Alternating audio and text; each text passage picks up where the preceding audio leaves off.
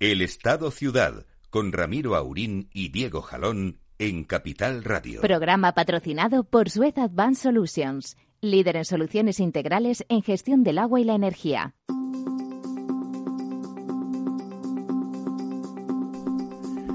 Muy buenos días, amigas y amigos. Aquí estamos en esta primavera convulsa de, de nuestro querido país, ¿sabéis? que esperemos que dure mucho.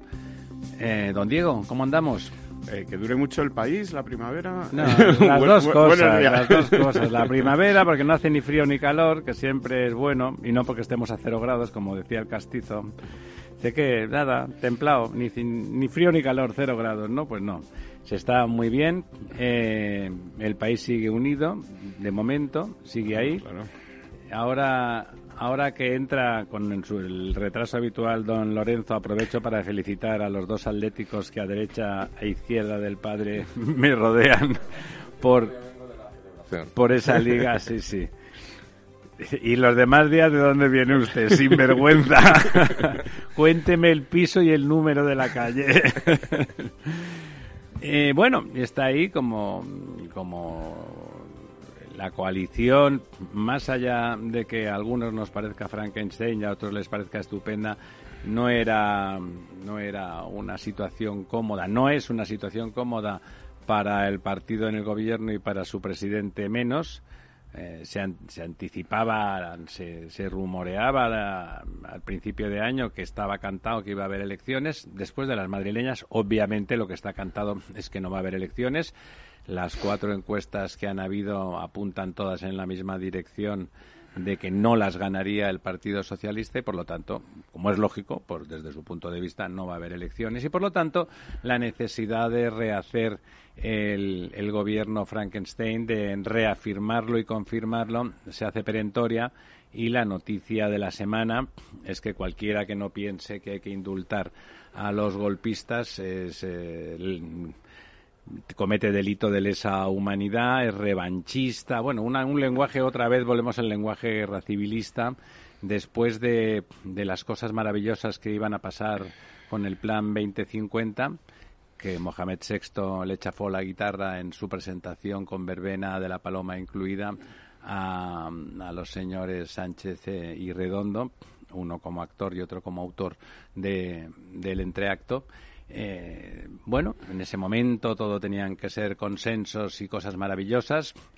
Eh, un par de días después, como hay que, garantizar que se indulta con el menor coste político posible, que no será pequeño en ningún caso, a los señores de, de Junts, Parcat, Esquerra Republicana y aledaños, eh, los Sánchez los Sánchez no presidentes del gobierno, sino los Sánchez catalanes, qué apellido tan catalán, Sánchez. Eh, bueno, pues ah, de nuevo, cualquiera que no esté de acuerdo con esa decisión, si no es un discrepante, si no es un canalla en potencia, como ha confirmado el, PNV a través de don Aitor Esteban.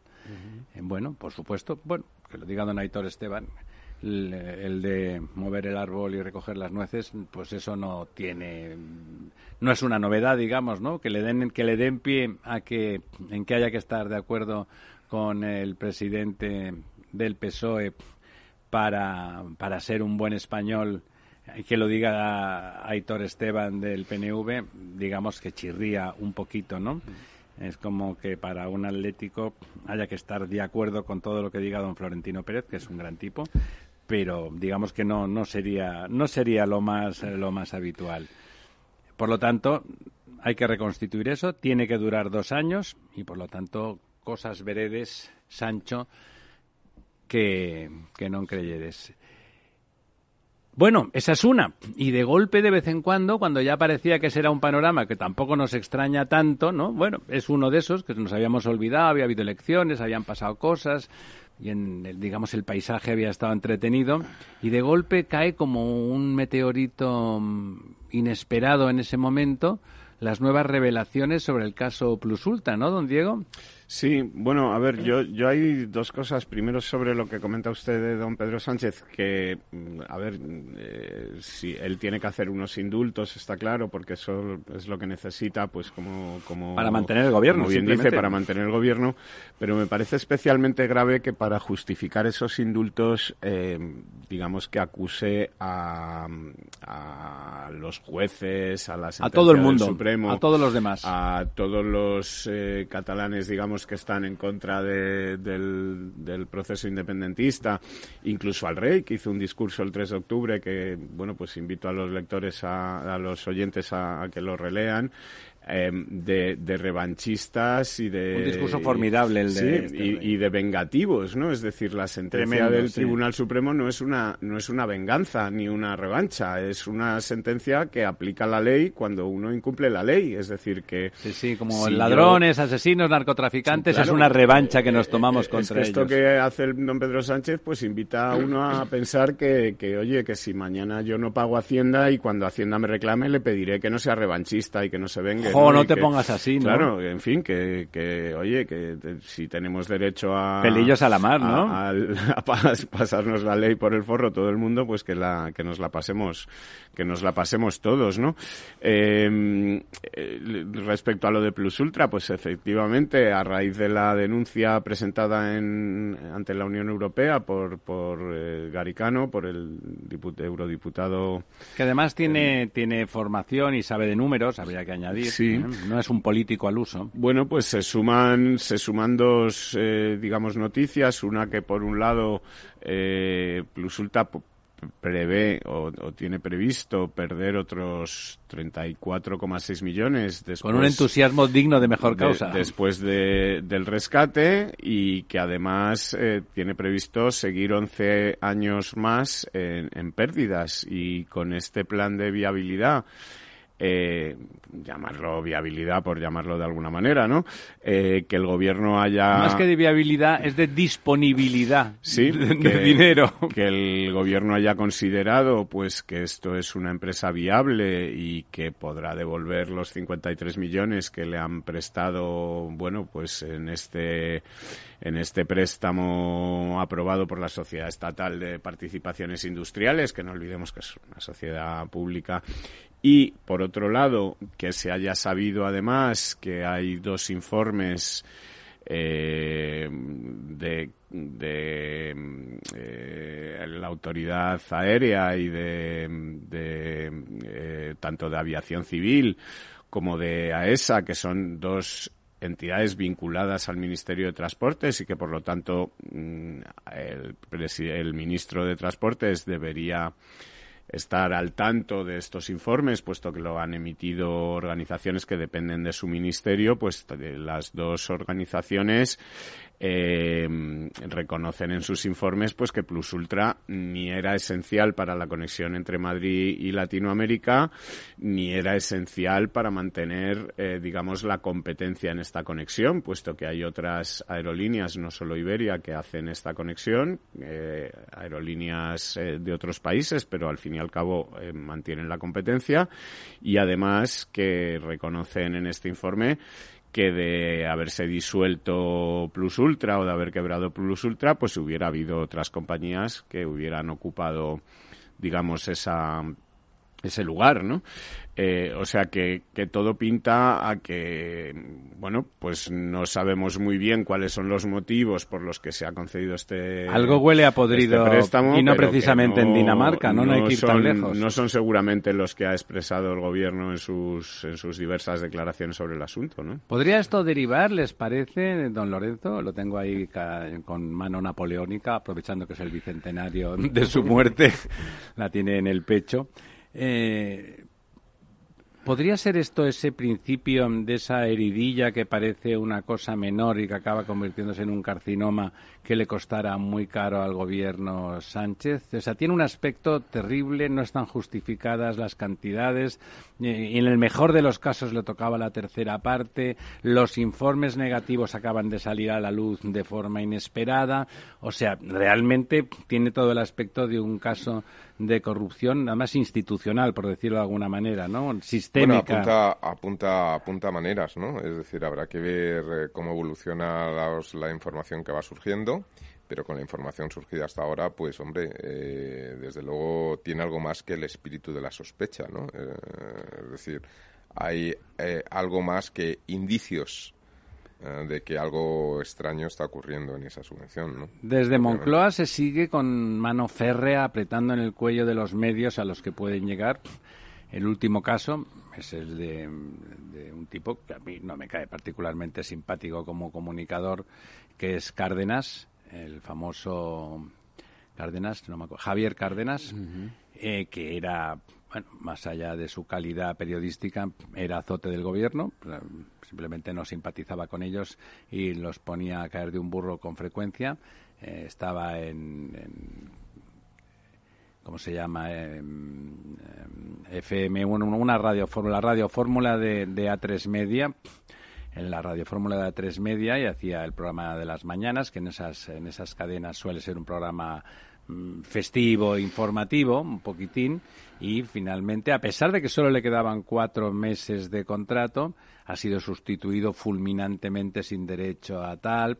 Eh, bueno, uno más, ¿no? En general, ellos lo van intentando. Eh, suponemos que el señor, em, el, el, conductor, ese conductor con pinta de yerno perfecto de Antena 3, ese no caerá porque porque bueno pues, pues porque tiene mucha audiencia pero realmente lo digo por, porque para que estas cosas prosperen en el pasado en España en el pasado en España ha habido más de un caso en ambos sentidos que justamente los casos de corrupción en, cualquiera, en cualquier ámbito y con cualquier matiz han sido los desencadenantes finales de las sustituciones de los presidentes.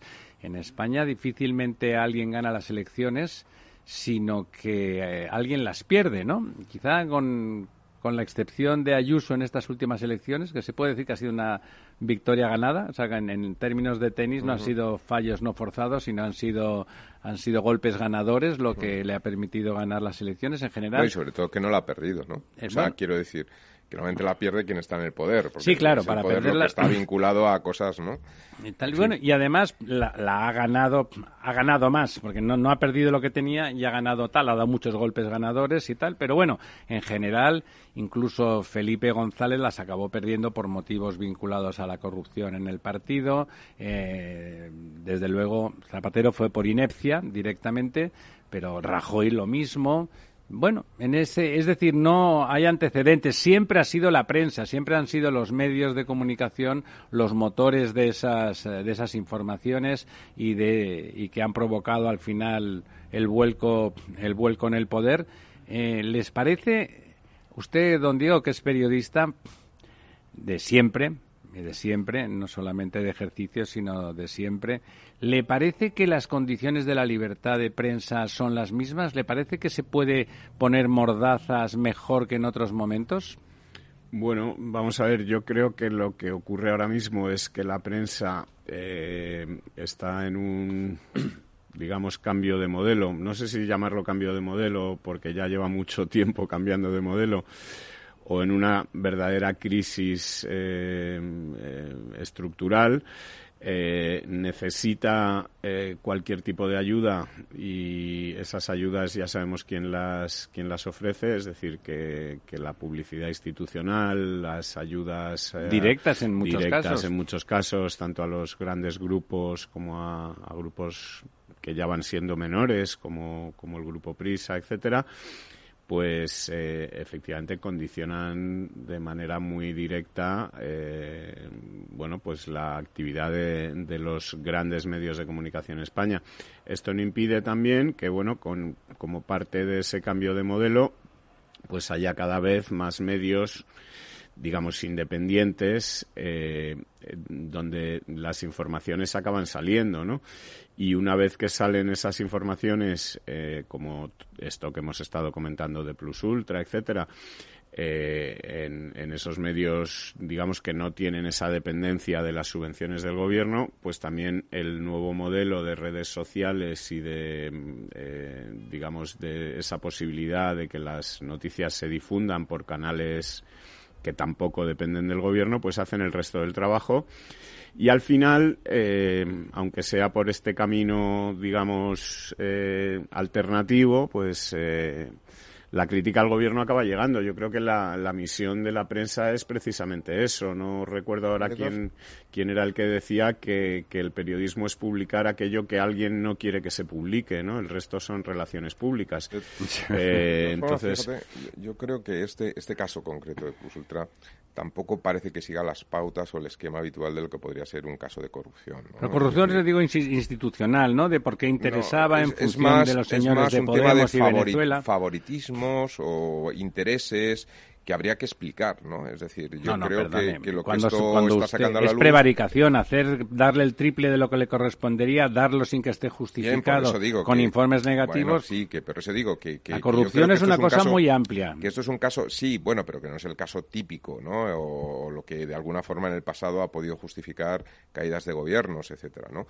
Aquí lo que pasa que, que, que da la puerta eh, a una explicación más que convincente, ¿no? Es decir, esto eh, parece que hay cosas raras, ¿no? Que hay cosas que, hay que explicar muy bien y, y, hay que ver si un discurso, eh, un relato bien elaborado sirve o, o, hace falta algo más que un relato bien elaborado, ¿no? Porque... Sí, no, a ver, yo, yo lo que creo también es que ahora el, el tema de que esto pueda provocar la caída de un gobierno, de lo que sea, cada vez digamos que está más caro o es más difícil, es decir, que ya los gobiernos han perdido la vergüenza, uno puede tener una tesis doctoral eh, que está plagiada, que además es falsa, que además es no sé qué. Ahora se hace una y, ley para evitar eso, y, pero que no y, con efectos retroactivos. Y, ¿eh? le, y le da lo mismo y sigue en el poder. Eh, este escándalo de Plus Ultra viene precedido del caso este del um, paseo nocturno a Miss Daisy por el aeropuerto de Barajas, etcétera, eh, que tampoco acabó en nada.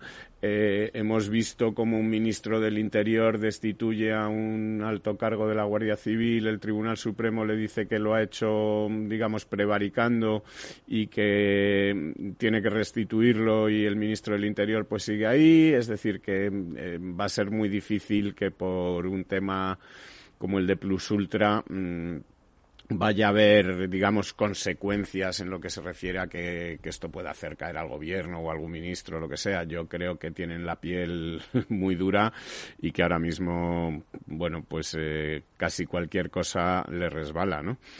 Respecto a esto que decías de Javier Cárdenas, eh, yo rec recordar que Javier Cárdenas fue el que el que trajo a, a, o el que hizo popular a este Carlos Jesús, el, el de sí, Raticulín, sí, y seguramente pues algo de envidia tenga Pedro Sánchez a este evidente cuando, claro, se dedicaba a pronosticar el futuro de España antes que él y a lo mejor por ahí también puede venir algo de la inquina contra, contra el inquina, señor ¿no? Cárdenas, ¿no? Porque este plan que presentó el presidente Sánchez el otro día de 2050 en el que explicaba, por ejemplo, que las presas son una anomalía porque hacen que los ríos tengan más agua en verano que en invierno, pues hombre, eso viene a ser como si yo le digo al señor Sánchez que es una anomalía que por la noche en las casas haya más luz que durante el día, ¿no? O que haga más calor en invierno que en verano gracias a las calefacciones, con lo cual pues la electricidad y las calefacciones serían también una anomalía lo son, lo a erradicar son. y en fin, que por ese camino pues eh, bueno,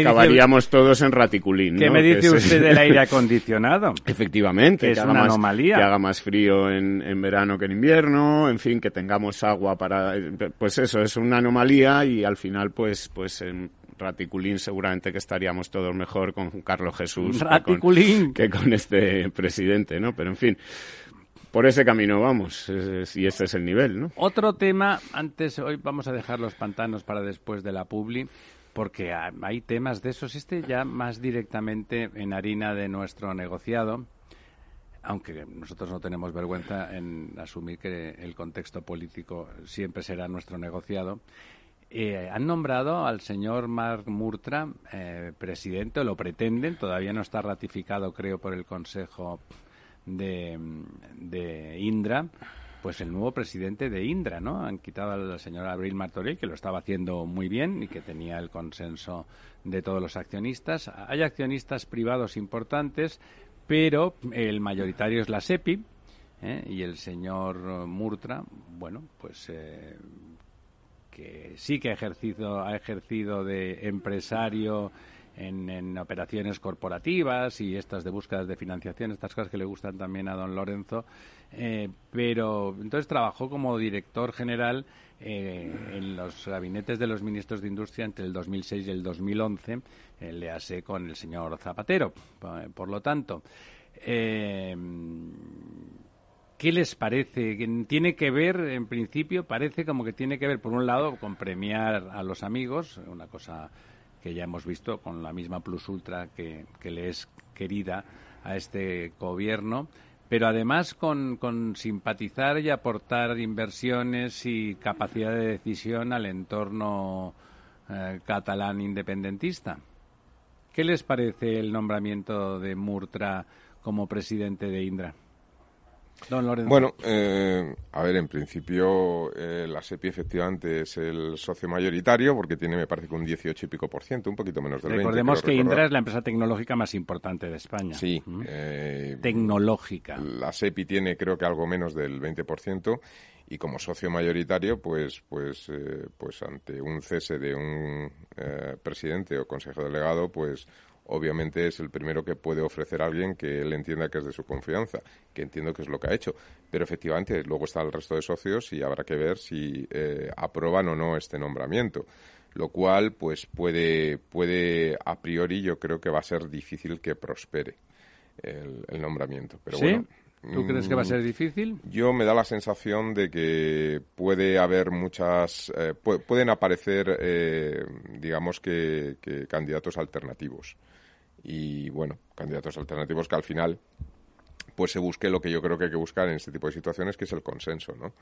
Es decir, a priori, pues parece, bueno, pues que es un movimiento simplemente un señor que efectivamente pues está vinculado al, al gobierno o al partido del gobierno en el pasado, que ha ocupado cargos de director general en la administración pública en el pasado, pues una persona de confianza que es más o menos lo que suele elegirse para presidir cuando eres el socio mayoritario, ¿no? Pero no, pero lo que pasa es que el socio mayoritario no, no tiene control no se ha elegido a un tecnólogo, podría tendrá tecnólogos próximos, digo yo, a este gobierno. Al final, eh, Quiero decir que esto lo vemos en muchísimas empresas. Quiero decir, al final uno propone y, la asamblea de accionistas, pues, pues eh, digamos que ratifica o no. Yo en este caso creo, y por informaciones que, también me han llegado, yo creo que puede ser mm, difícil que acabe consumándose. Porque además parece que la intención es que en cascada haya un montón de nombramientos ya de esa afinidad de esa desde, si, aparece un Cataluña. Nuevo, si aparece un nuevo eh, presidente, pues obviamente se pueden empezar a nombrar gente en la alta dirección afines a ese nuevo presidente. Pero eso es un funcionamiento de, de, funcionarios, para entendernos, de, administración pública en una empresa privada, que Indra es una empresa privada que produce sistemas muy sofisticados. Eso digo que, eso es cosa de ingenieros, matemáticos, que físicos. que es los, accionistas serán los que decidan. Quiero decir, el anterior presidente eh, Abril Martorell, pues a nadie se le escapa los apellidos también con cierta vinculación política, ¿no? Eh, con lo cual, bueno, eh, lo cual no quiere decir que haya hecho una gestión impecable y que no haya nada que tachar a la gestión del señor Abril Martorell, pero si en un momento dado es cesado y el accionista mayoritario, quiere decir que está la lógica del mercado, propone un señor, pues tendrán que ser el resto de accionistas quien claro, recordamos, ahí fíjense ustedes que hasta la lógica del mercado, en el caso de que SEPI, que es la que es el Estado. El Estado resulta que esa lógica eh, pervierte un poco el nombramiento. Volvemos, volvemos en un par de minutos y le dejo hablar después, don Diego.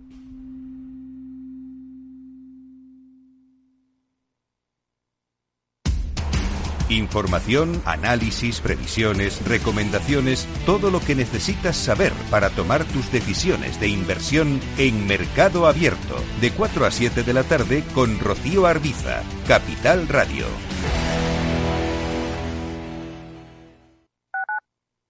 Capital Radio Madrid, 105.7. Si eres emprendedor, empresario o autónomo, en negocios de carne y hueso encontrarás todas las claves para hacer crecer tu negocio. Cada miércoles de 1 a 2 de la tarde en Capital Radio, con Mariló Sánchez Fuentes. Esto te estás perdiendo si no escuchas a Luis Vicente Muñoz en Capital, La Bolsa y la Vida. Gerardo Cuerva, presidente de CEPIME. La pequeña y mediana empresa española lo ha dado todo y el gobierno es el momento ya, ya, ya definitivo de compartir esa, ese, esfuerzo que está haciendo eh, la pequeña y mediana empresa. O, metemos dinero en la empresa o realmente nos cargamos el tejido productivo y luego que nadie hable de empleo, de bienestar y de progreso. No te confundas. Capital, la bolsa y la vida con Luis Vicente Muñoz, el original.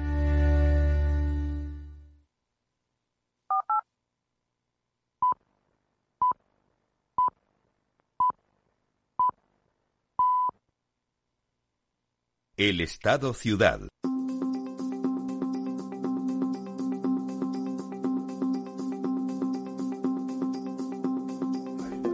Ya estamos de vuelta. Don Diego, que tenía ganas de comentar, diga, diga su punto de vista. es, eh, pues solamente señalar que Indra, como tú decías, que es una empresa tecnológica importante, eh, está muy, digamos, interesada o muy eh, va a ser muy protagonista de este reparto de los fondos o de las ayudas europeas, si es que alguna vez llegan y que de hecho estaba eh, este mm, digamos proceso de cambio de CEO se produce cuando Indra está precisamente eh, mm, terminando pues la preparación de los proyectos para optar a estos fondos europeos entre ellos hay un proyecto, un ambicioso intento de lanzar pues eh, nada menos que 200 satélites eh, para el control del tráfico aéreo en colaboración con Enaire y que es uno de los proyectos que parece que tenía el visto bueno del gobierno, ¿no?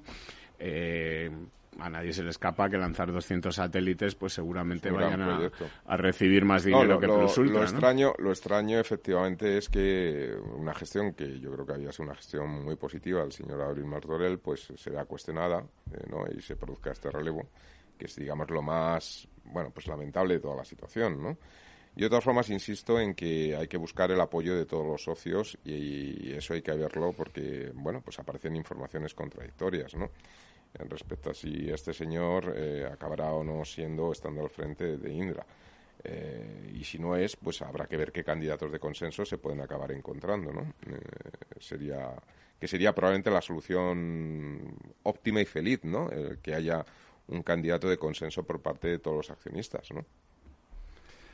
Bueno, efectivamente, ahí el discurso se habla en nombramiento, se, se, hace una especie, se ha montado una especie en decir con, con, con headhunters reputados para que validen al candidato que ya está presentado y que que ha de salir sí o sí. Bueno, hay mucho mucho teatro. El señor Marmurtra, que en principio seguramente es un profesional competente y apto para muchas cosas, yo creo que es dudoso que sea el candidato ideal.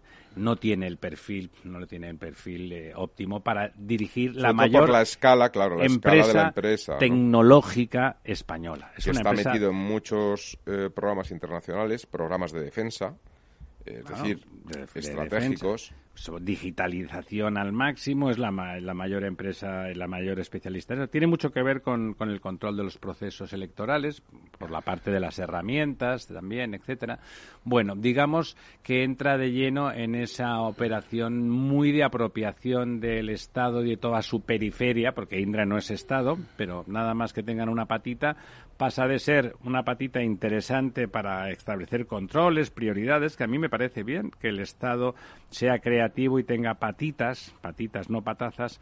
Bueno, a la que tiene la patita parece que inmediatamente, por lo menos con este gobierno, la necesidad es de controlar, dirigir. Veremos si sigue siendo una empresa operativa desde el punto de vista tecnológico con tanta mm, intervención, vamos a llamarlo así.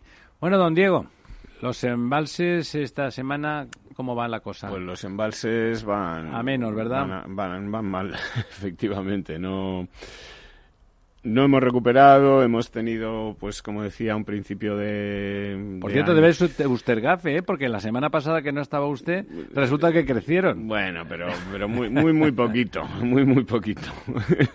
eh, a ver, eh, esta semana han bajado 200 hectómetros cúbicos, no es que sea una bajada grande, no pero llevamos eh, casi desde la última semana de febrero, eh, digamos, en, bajada, ¿no? Es decir, que eh, ha sido un año un poco atípico en el que empezamos muy flojos, muy flojos.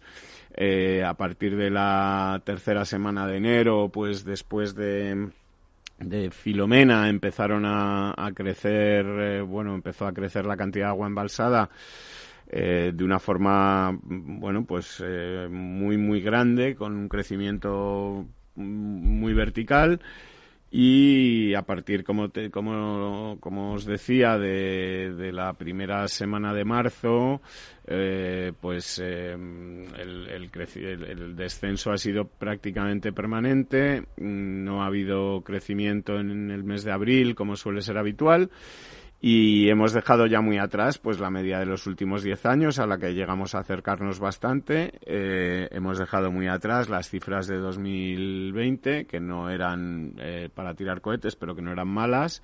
Y estamos ya eh, pegados muy pegados a la línea de, de 2019 que fue un año malo y en el que digamos en, en los últimos eh, los final el final del verano en los meses de septiembre octubre pues estuvimos en una situación eh, comprometida. ¿no? No, no, llegó la sangre al río, pero tampoco es que llegara. Pero el agua tampoco, pero tampoco es que llegara mucha agua, efectivamente, ¿no? Entonces, bueno, eh, por cuencas seguimos en esa situación que llevamos comentando varias semanas o casi ya varios meses en, el problema que tienen pues las cuencas andaluzas de andaluzas y andaluzas extremeña de Guadiana y Guadalquivir que están pues rozando el 40%, el Guadiana con el 40,29 y el Guadalquivir con el 40,63, que han descendido las dos un 0,37 y un 0,68 y la situación cada vez peor de la cuenca del Tajo, que empezó muy bien y que está pues ahora mismo rozando el 61%. Eh, para que se haga usted una idea, por debajo de la cuenca del Segura. Es decir, la cuenca del Segura tiene mayor porcentaje de agua embalsada ahora mismo que la cuenca del Tajo.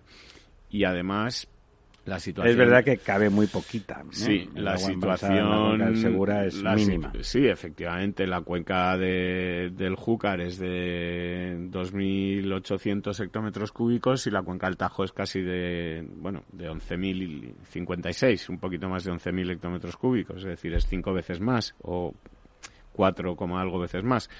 Pero bueno, la cuenca del Tajo, eh, de la que a lo mejor ahora tenemos oportunidad de hablar con ocasión del tema del trasvase, etcétera, eh, y como hemos comentado en otras ocasiones, está especialmente mal en cabecera. Y ahora mismo, pues los embalses de Buendía con 447 hectómetros cúbicos y entre Peñas con 384 pues no suman los mil y pico que se han establecido como mínimo para para hacer trasvase. para el trasvase no eh, gracias a Dios o, por lo menos la situación es un poco mejor eh, gracias a que las cuencas como decía del sur del Tajo sí. del Júcar y del Segura pues están en una situación que no es mala. No es la habitual. Comparada con, con otros años. La cuenca del, del Júcar, ya hemos comentado, está en un 62% y la cuenca del Segura rozando el 48%. O sea que dentro de lo que cabe. Sí, casi el doble de lo que en estos, en estos años pasados ha sido. Efectivamente, la cuenca del Segura es una cuenca que se maneja muchas veces en entornos del 26, del 27%, en un 47% pues está, digamos, en una situación. Están relajados. De confort, ¿no? En un área de confort y la cuenca del, del Júcar pues podemos decir casi lo mismo, eh, siendo una cuenca mucho mayor. La cuenca del Júcar ahora mismo está por encima de la media de los últimos 10 años y por encima de los registros de los últimos, de los últimos años, ¿no? Eh, la situación de las grandes cuencas del norte, eh, pues Guadalquivir, digo Ebro y Duero, es muy buena, en el entorno del 80% las dos, y, eso es un poco lo que, digamos, recupera la media, ¿no? Y por eso estamos en una media del, del 60 y pico por ciento agua embalsada. Las dos cuencas andaluzas eh, o semiandaluzas como el Guadalquivir y Guadiana siguen bajo mínimos. Claro, siguen bajo mínimos, siguen bajando eh, y siguen pues en el 40% raspado, ¿no? Es decir, que y ahora viene, digamos, lo peor. Es decir, que ahora es cuando, cuando ya viene el verano, ese momento en el que, como dice el plan de Sánchez, los ríos tienen que llevar menos agua que en invierno si no hubiera anomalías como las presas y, en fin, pues eh, eh, vamos a ver en qué, en qué situación acaban el verano estas dos cuencas, ¿no? Pero Qué falta de sentido común, ¿no? Es que las presas son una anomalía, ¿no? Sí, sí. los, seres humanos somos una anomalía realmente, ¿no? Que, intentamos vivir al margen. A lo mejor es porque piensa que si no se vacían los océanos. Pues, eh, no, es el estado. Si no llega el agua al río. El estado de necesidad. la superación, figura de la cultura del ser humano eh, consiste en intentar superar el estado de necesidad a la que la naturaleza somete a cualquier otro ser vivo, ¿no? Eh, bueno, es verdad, es verdad que nos dedicamos y, eh, salir de ese estado de necesidad eh, significa una anomalía. Los seres humanos somos una anomalía, una anomalía más o menos racional, unos más que otros, y que significa intervenir sobre la naturaleza, ciertamente.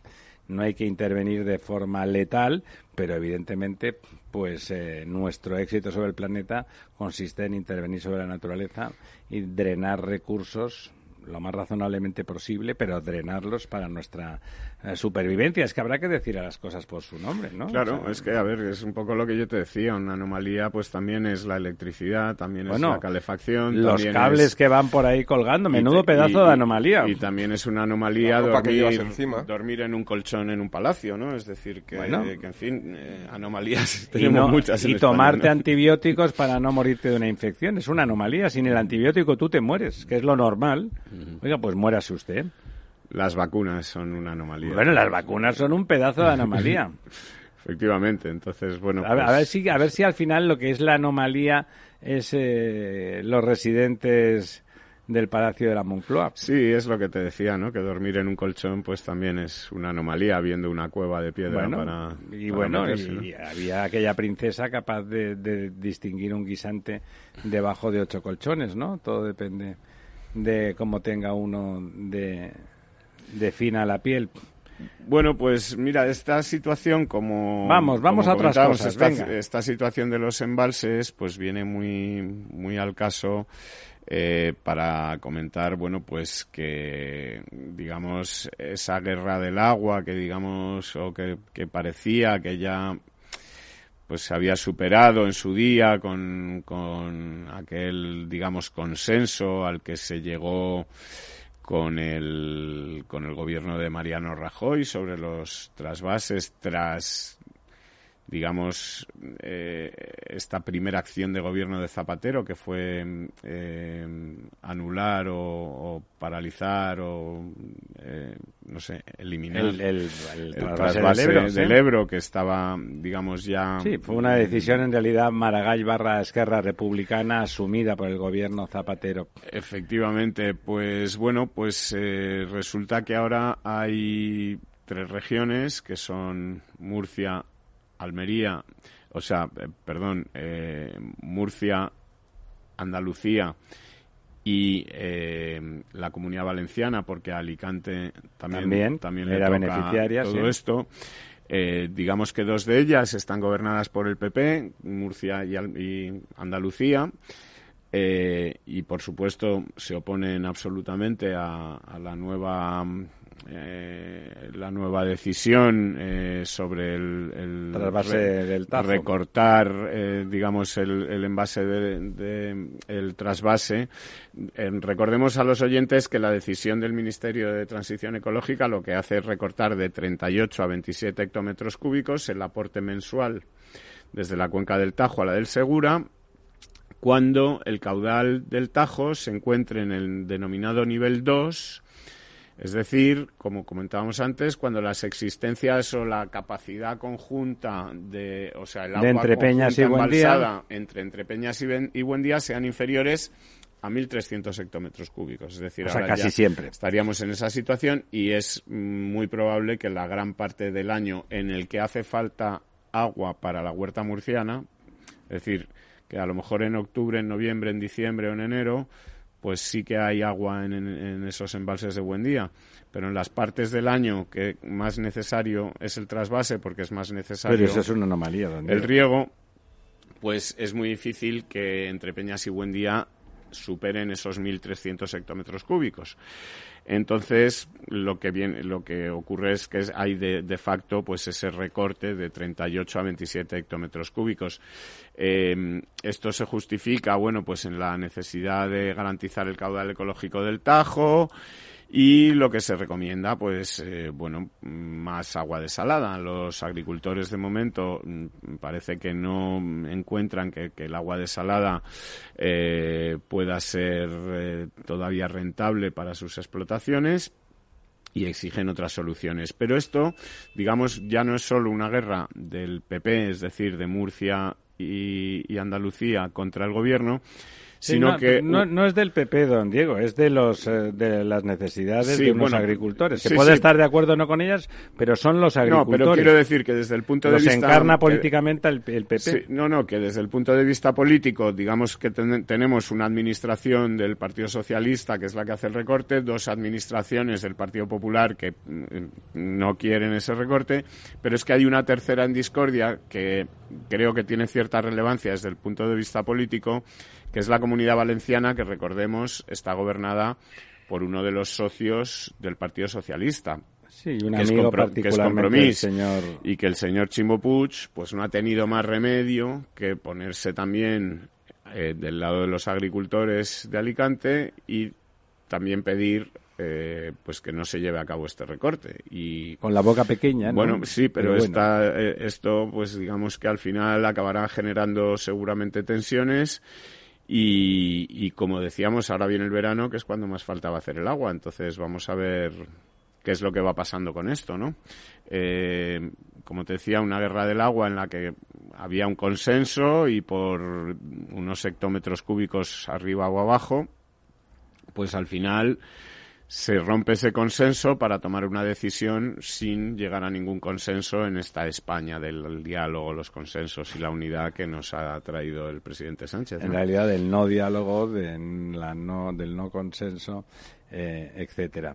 Sí, fíjese, ahí es, es muy fácil. Por un lado, inmediatamente cualquier decisión como esa, teóricamente es para proteger la cuenca alta del Tajo en la práctica porque hay presiones de los municipios circundantes, que son todos muy pequeños, de hecho sea de paso, eh, a esos embalses que dicen que por qué no tienen más agua ellos que no en el trasvase, con menos agua para el trasvase pues queda más agua disponible para ellos. Bueno, insisto, son municipios muy pequeños. Esa petición tiene poco que ver las necesidades de esos municipios con lo que es el trasvase, pero ahí sí criminaliza a cualquiera que no esté de acuerdo con ponerse el manto verde de linterna y decir, linterna es un personaje, ya saben, de esos de Marvel, y de decir que, que, que, hay, que no se puede hacer trasvase, etcétera, menos cuando, por ejemplo, en el aeropuerto de Barcelona, la ampliación, necesaria ampliación, hay que decirlo, en mi opinión, necesaria ampliación, pues claro, afecta al parque natural del, del delta del Llobregat, eh, que tiene que tiene unos niveles de protección relativamente altos, que tiene unas lagunas litorales, que tiene unas zonas de protección de aves, etcétera, que por lo tanto, pues, digamos que ambientalmente es eh, una ampliación delicada, en cualquier caso una ampliación delicada.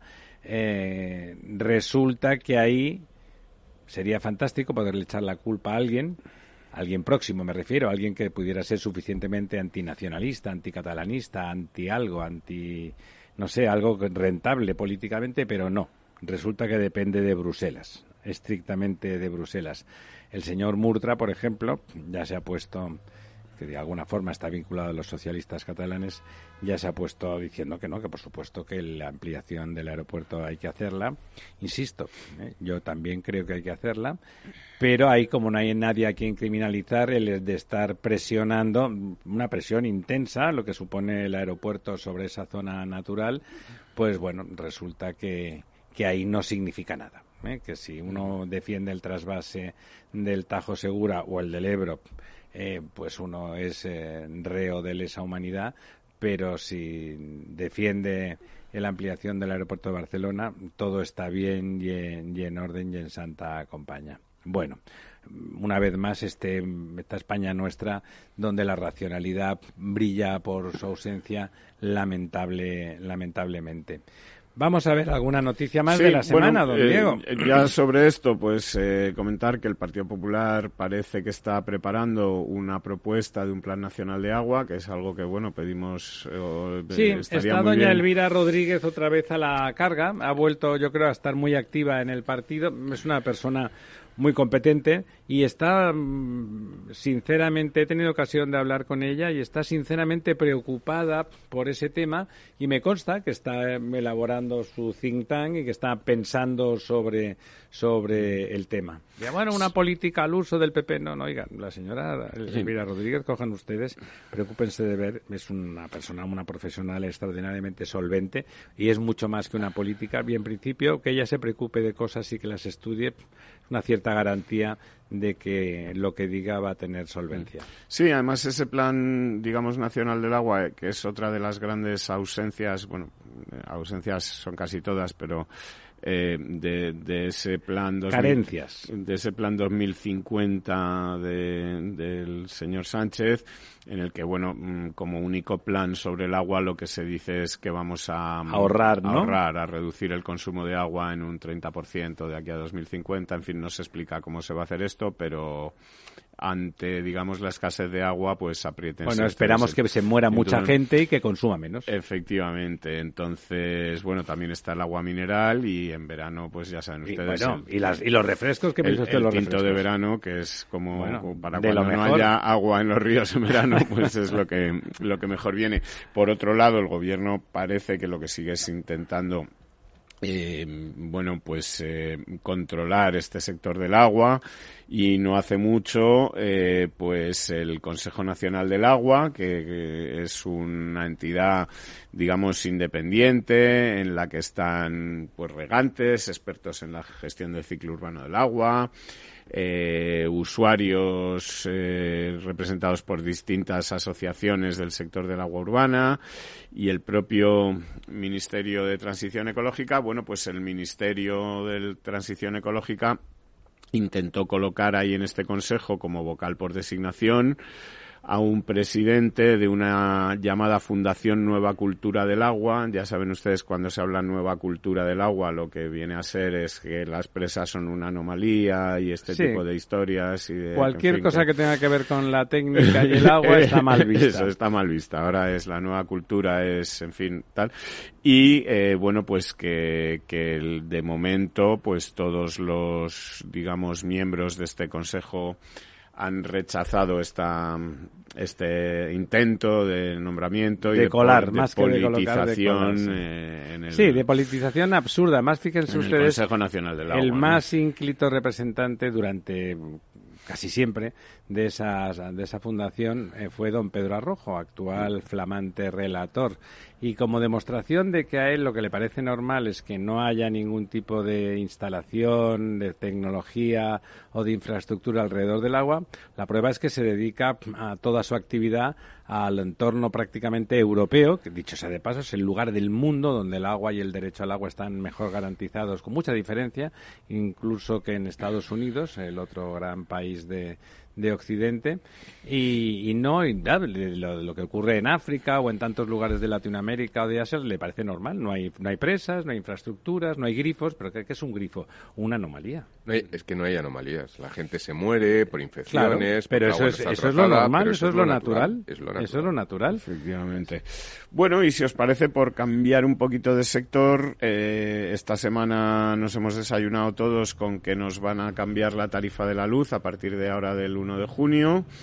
Eh, digamos que los cambios principales son que va a haber una discriminación horaria para todos los contratos, eh, digamos. Traduzca eso de discriminación. Bueno, pues que se va a pagar menos por la luz. No depende de que uno sea blanco, negro o amarillo. Determinadas. Es una discriminación positiva, don Ramiro, eh, e, e, inclusiva, ¿no? Vale. Entonces, bueno, aquí de lo que se trata es... Pero si yo quiero, tengo el género que me dé la gana, o sea, que yo me, digo, voy allí, me cambio de género y ya, que me pague, que me cobren la tarifa mínima. Sí, pero bueno, eh, el tema es que aquí no va, ya, digamos, antes uno podía elegir si quería pagar, digamos, todo el día por igual o si quería pagar con esta modalidad de discriminación horaria, es decir, de pagar menos en las horas punta y más en las de pagar más en las horas punta y menos en las horas valle en función de lo que a uno le convenga. Y ahora lo que dice la CNMC es que bueno que planchemos todos por la noche y que, que es obligatoria digamos esta eh, modalidad en la que las eléctricas van a cobrar más durante las eh, horas, punta y menos durante las horas valle. Aunque ¿Qué va a ocurrir, don Diego, con, con, las tarifas estas de la compensación de los que tengan instalados sistemas de paneles solares? y eh, Sobre eso no hay modificación en la ley, pero ya le digo yo que lo que ocurre con esto es que pero no hay modificación significa que siguen con las mismas tarifas. Exactamente, que se sigue supone, todo igual. Se supone que sigue todo igual, que es, eh, digamos, fatal. Es decir, porque ahora mismo si lo que se quiere es promocionar o promover eh, esta energía solar y este autoconsumo, eh, pues no parece que sea lo que se está haciendo. Es decir, que, las compañías eléctricas están cobrando a, a 10 y están pagando la luz eh, que los usuarios vuelcan en la red pues a, a 0,01, ¿no? Así, ah, ese, ese, es el tipo de... Sí, más o menos. O sea, no, no están pagando fundamentalmente. Están pagando es simbólico, ¿no? Una cosa simbólica. Pagan la propina del Bermú. Absolutamente simbólica, ¿no? Entonces, bueno, eh, pues por ese lado pocos cambios. Y lo que es la gran convulsión del sistema en el, en el mundo de la energía estos días, pues es la acusación o la imputación a Sánchez Galán que está mm, muy cerca o parece que está muy cerca de llegar que así lo ha pedido la Fiscalía Anticorrupción. ¿Por? Eh, por el tema de, Villarejo. Ah, mal, el ínclito Villarejo. Eh, Villarejo parece una especie de arma arrojadiza que tiene el gobierno contra todo lo que le conviene, sí, ¿no? Y fíjate que en este caso es un poco extraña la cosa. Bueno, también es verdad que la Fiscalía Anticorrupción es un poco la única fiscalía que está independiente, sí, es independiente del gobierno y que es la Fiscalía Anticorrupción la que ha pedido al, juez eh, que, Manuel García Castellón, por cierto, que, implique, impute a Sánchez Galán por estos espionajes. Y es curioso, pues como decías, porque parece que Sánchez Galán es de los pocos que estuvo pues arropando a Sánchez en la presentación del Plan 2050 y que Sánchez incluso fue el otro día a apoyarle a él cuando presentó un proyecto de un plan de hidrógeno verde ya sabe en usted lo del bombero pirómano, ¿no? ¿Eh? Si yo hago el fuego y luego lo apago y soy un tipo estupendo. Eh, don Lorenzo, don Diego, amigas, amigos, muchísimas gracias por estar con nosotros. Esta noche más en La Verdad Desnuda y el próximo miércoles sin falta aquí en Capital Radio.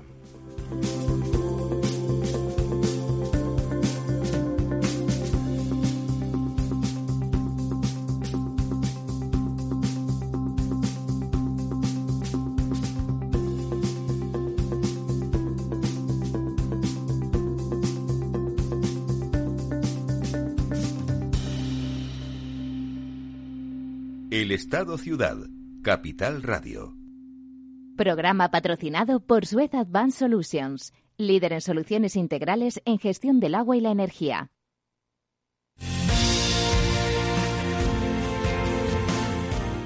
Amaneces antes que el sol y conviertes la tierra en frutos y superas vientos, granizo y cada día empiezas de nuevo. Eres de una naturaleza especial, por eso hay un seguro especial para ti. Y ahora es el momento de contratar tu seguro de herbáceos. Agroseguro, más que un seguro. Tu radio en Madrid 105.7, Capital Radio. Memorízalo en tu coche. Si te gusta la cocina gallega de siempre, en el Mesón Gallego 1 y el Mesón Gallego 2 encontrarás los mejores pescados y mariscos de las costas junto a recetas de la Galicia interior, además de las carnes de Sanabria y los mejores embutidos de Zamora y nuestra terraza. Te esperamos en la calle Muller 35, teléfono 91 579 3623 y en la Plaza de la Remonta 13, teléfono 91 579 0769. Una recomendación del programa gastronómico Mesa y Descanso. Gráficas Naciones. Más de 50 años de experiencia en el sector de las artes gráficas. Apostamos por la última tecnología tanto en impresión offset como en digital y gran formato. Realizamos todo tipo de impresión. Tarjetas de visita, folletos, libros, vinilos, decoración y montaje de stands. Más información en el 91 629 2145 o en gráficasnaciones.es. Disfruta de la mejor cocina gallega en Montes de Galicia. Todo un clásico moderno en el barrio de Salamanca. Disfruta de la variada dieta atlántica, de las mejores carnes y pescados tratados con respeto y transparencia y regados con una de las mejores bodegas de la zona. En grupo, en familia o en pareja, Montes de Galicia te ofrece el espacio perfecto en cada ocasión. Inversión inmobiliaria acompaña al mercado inmobiliario en este nuevo ciclo. Todos los jueves de 10.30 a 13 horas, el inversor encontrará las claves para realizar su mejor inversión. La mañana de los jueves en Capital Radio tomamos el pulso al sector inmobiliario. Noticias, análisis de mercado y debates donde los protagonistas del sector podrán contar en primera persona los retos a los que se enfrenta el ladrillo. Inversión inmobiliaria pone la voz al sector inmobiliario. Aquí, en Capital Radio.